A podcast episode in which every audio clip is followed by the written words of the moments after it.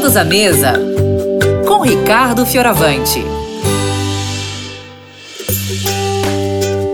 Oi, pessoal que está ouvindo Vida e Saúde! Que bom estar com vocês de novo. Que bom, que bom, que bom que você escolheu estar com a gente aqui.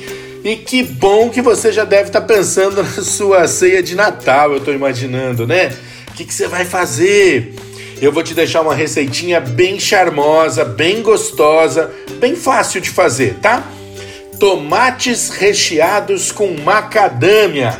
É, mas embora a receita fale de macadâmia, você pode substituir pela castanha ou pela noz que você quiser, tá bom? Você pode usar castanha do Pará, castanha do caju, amendoim, amêndoas, o que você achar mais fácil e o que tiver mais à sua mão aí, tá bom?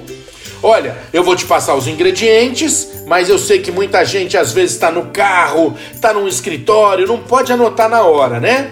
Você sempre precisa lembrar de uma coisa: todas as nossas receitas estão no site da rádio. Você pode entrar, olha, novotempo.com barra rádio e aí você vai lá no Todos à Mesa e pega todas as receitas que o programa já anunciou para você.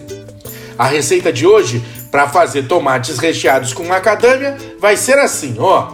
Você vai pegar seis tomates maduros, 200 gramas de arroz integral cozido, 150 gramas de milho em conserva, 100 gramas de azeitona picadinha, uma cebola, 200 gramas de macadâmia ou da castanha que você escolher, uma colher de chá de sal marinho, um copinho assim, 200 ml de suco de limão e um punhado de cheiro verde picadinho, tá bom?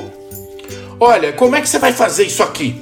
Primeiro, a gente vai pegar os tomates e tirar a tampa fora. Vamos cortar a tampa fora. Olha, Agora a gente vai pegar uma colher e tirar todos os miolos do tomate aqui. Vamos deixar ele limpinho por dentro.